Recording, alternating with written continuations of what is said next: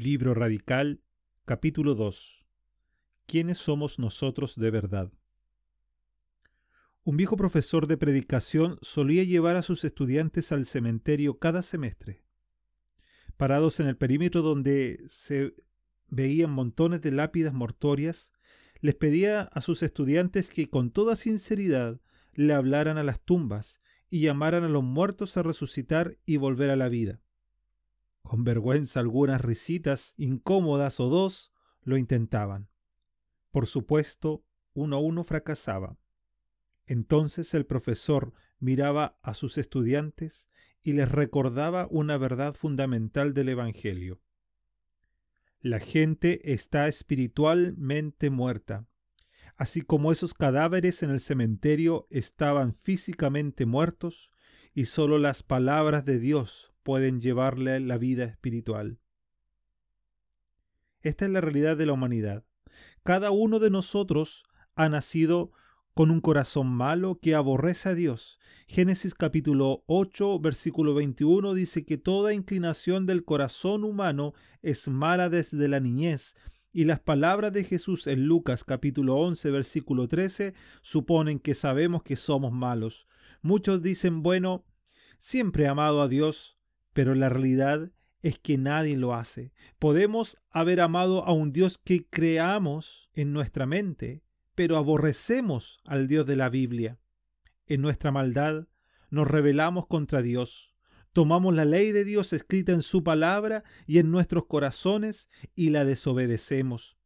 Este es el cuadro del primerísimo pecado en Génesis capítulo 3. Aunque Dios ha dicho que no comamos del árbol del conocimiento, lo hacemos de todos modos. Desdeñamos la autoridad de nuestro Creador sobre nosotros. Dios llama a las nubes de tormenta y ellas vienen. Le dice al viento que sople y a la lluvia que caiga y obedecen de inmediato. Les habla a las montañas, quédense allí, y les dice a los mares, deténganse aquí, y lo hacen. Todo en la creación responde en obediencia al Creador, menos tú y yo tenemos la audacia de mirar a Dios en el rostro y decirle no. Jesús nos dijo que todo el que peca es esclavo del pecado, y Pablo llegó a decir que somos cautivos del diablo mismo. Y como somos esclavos del pecado, estamos ciegos a la verdad de Dios. Efesios capítulo 4 versículo 18 dice que nuestro entendimiento está entenebrecido y que nuestros corazones son como la piedra. Según 2 Corintios capítulo 4 versículo 4, ni siquiera podemos ver a Cristo debido a la profundidad de nuestra ceguera espiritual. La Biblia nos describe como enemigos de Dios y objetos de su ira. Estamos espiritualmente muertos y eternamente separados de Dios. Lo peor es que no podemos hacer nada por cambiar nuestra condición delante de Dios. Nadie malo en lo moral puede elegir el bien. Ningún hombre que es esclavo puede liberarse a sí mismo. Ninguna mujer que está ciega puede recuperar por sí mismo la vista. Nadie que es objeto de ira puede apaciguar esa ira, y ninguna persona que está muerta puede volver por sí misma la vida. El Evangelio nos enfrenta con la desesperanza de nuestra condición pecadora. Aun así, no nos gusta lo que vemos de nosotros mismos en el Evangelio, así que nos retraemos. Vivimos en una tierra de autosuperación. Por cierto, existen pasos que podemos dar para ser mejores. Entonces modificamos lo que el Evangelio dice respecto a nosotros. No somos malos, pensamos, y por cierto, no estamos muertos espiritualmente. ¿No has oído hablar del poder del pensamiento positivo? Puede convertirme en alguien mejor y en experimentar lo mejor de mi vida ahora. Para eso está Dios para hacer que esto se haga realidad. Mi vida no está bien, pero Dios me ama y tiene un plan para arreglarla. Lo único que tengo que hacer es seguir ciertos pasos, pensar ciertas cosas y marcar determinadas casillas. Entonces yo soy bueno.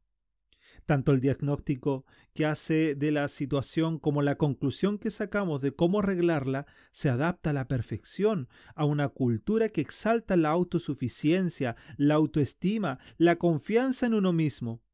Ya tenemos una visión bastante elevada de nuestra moralidad.